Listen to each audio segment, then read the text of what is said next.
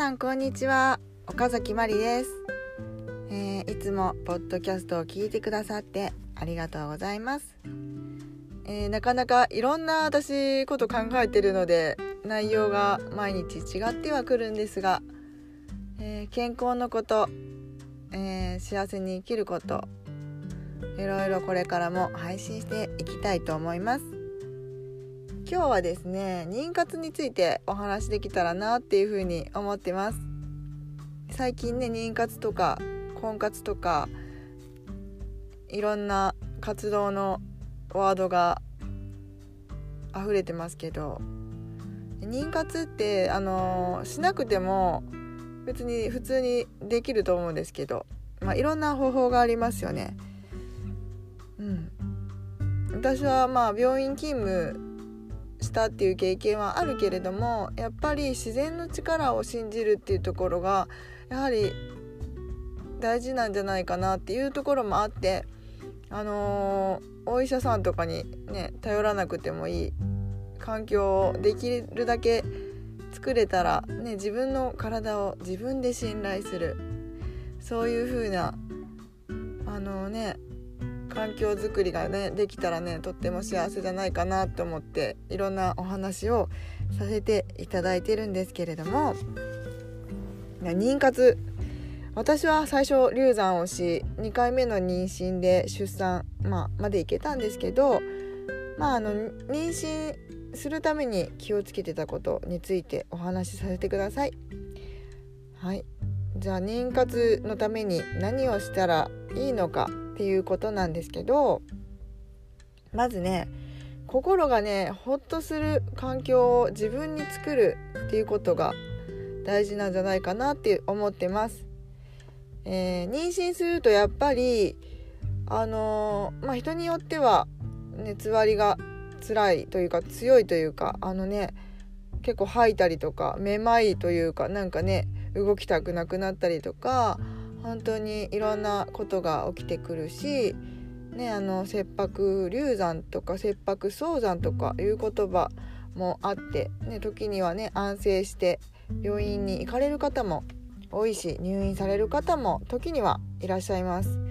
なので本当にそうなった時に安心して任せる人がいるかっていう環境づくりね作れたらいいですよね。えー、そのためにはですね何が必要かって思うんですけど今例えば頑張っても頑張らなくても自分といるその人といると心地いいって思う人っていますかね？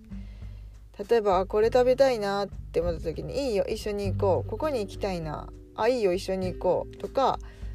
まあ一緒にいるだけでああ居心地がいい。そういう人と過ごすとやっぱりまあ、何もなくてもあのいるだけで幸せな気持ちになれますもんね。なんかそういう環境を作るとね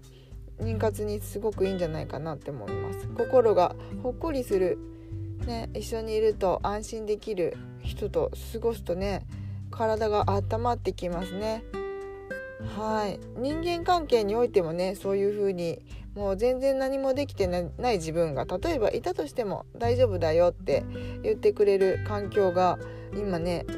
あの妊活には大事なんじゃないかなって思います。今ねあの女性が働く社会なのでね、まよりね妊活しやすくするためにはねその環境づくり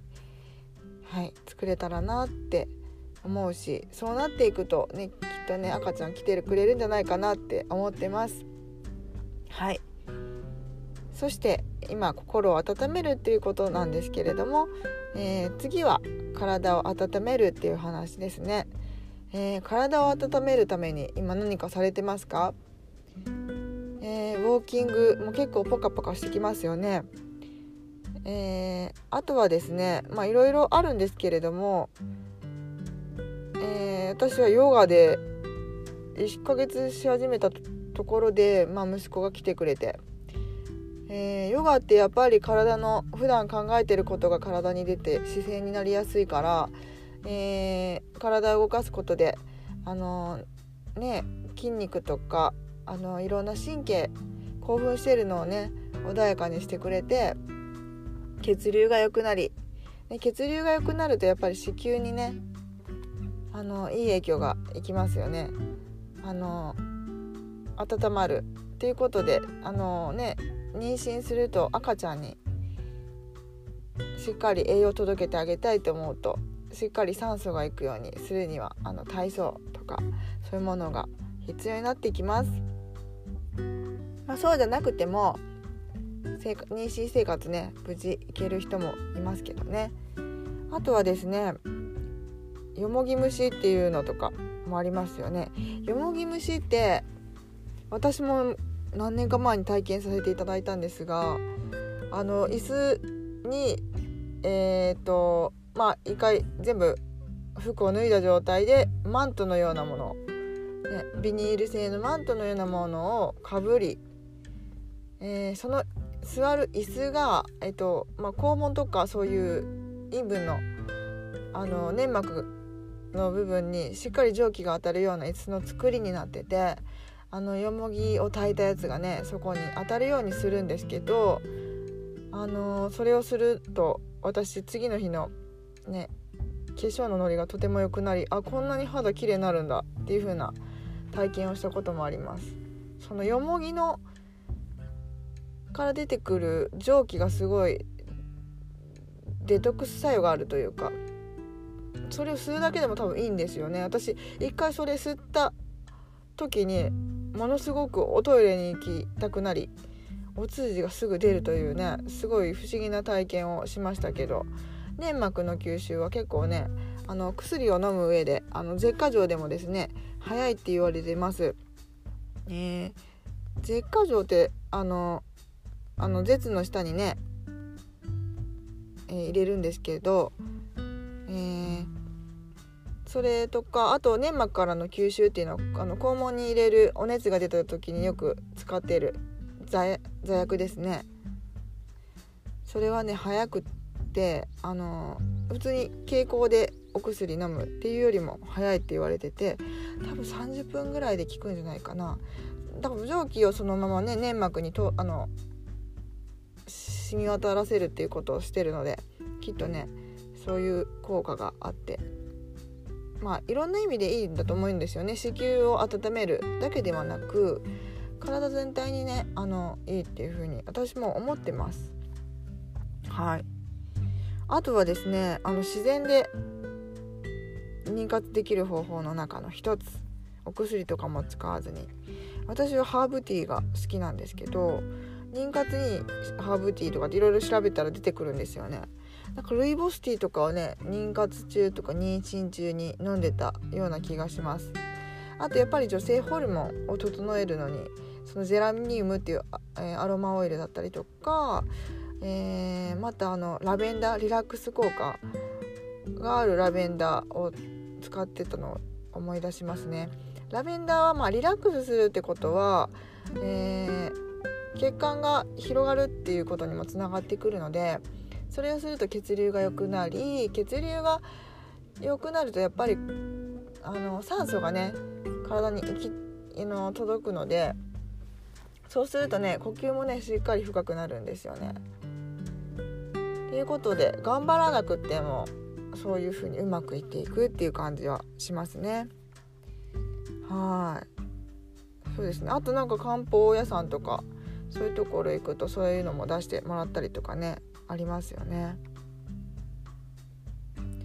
はいであとなんか葉酸とか亜鉛とかがいいってことでしっかりね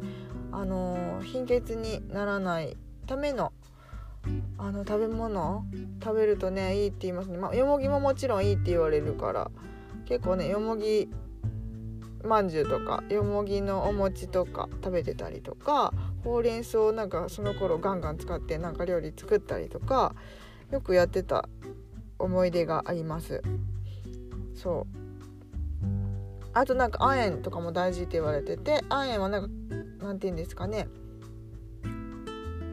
あの貝とかあの海にある貝とかそういうものを食べるといいっていう風に言ってますよね。まあ、一番私がいい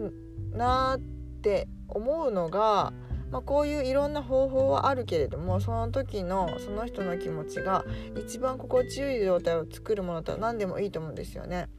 方法ではなく。えー、なのでまあ方法ももちろん大事なんですけど、まあ、心地よさもね追求していくとすごくいい妊活に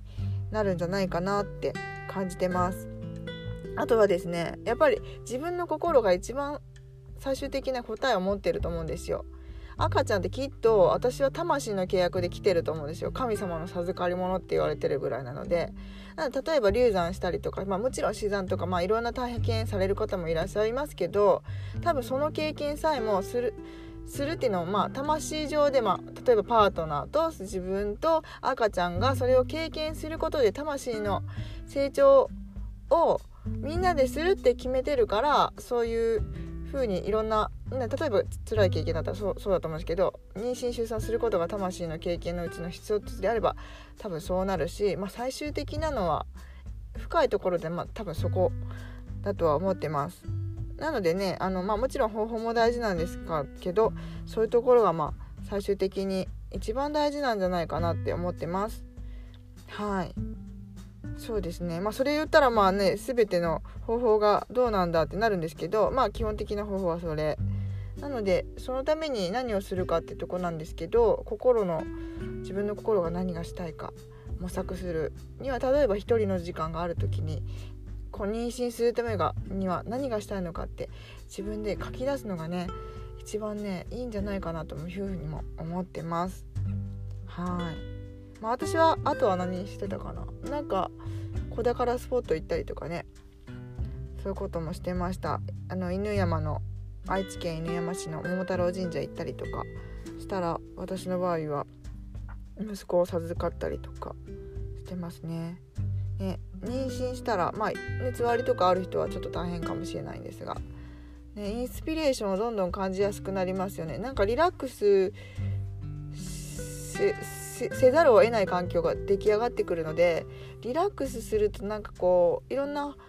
そういうインスピレーション脳波がこうリラックスモードになってアルファモードになるからなんかこうふとしたことで思いつきが良くなったりとか、まあ、例えば旦那さんの仕事とかのインスピレーションがポンって降りたりとか自分に対してのこうビジョンがパンって見えてきたりとか、まあ、妊婦ってすごくなんかこう不思議な時期というかあの尊い時期でもありますのでね本当にね面白いなっていうふに思います。是非妊活を考えていらっしゃる方そして今妊活中の方そしてパートナーがこれから妊娠するとか、ね、ご家族の誰かが妊娠考えてるとかそういう周りがねそういう方いらっしゃればこのね配信がお役に立てたらなというふうに思ってます。はい、えー、今日のお話はいかがだったでしょうか。またメッセージ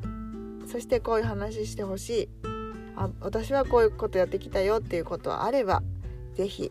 教えていただけたらなというふうに思ってます。はい。今日も聞いてくださりありがとうございました。岡崎まりでした。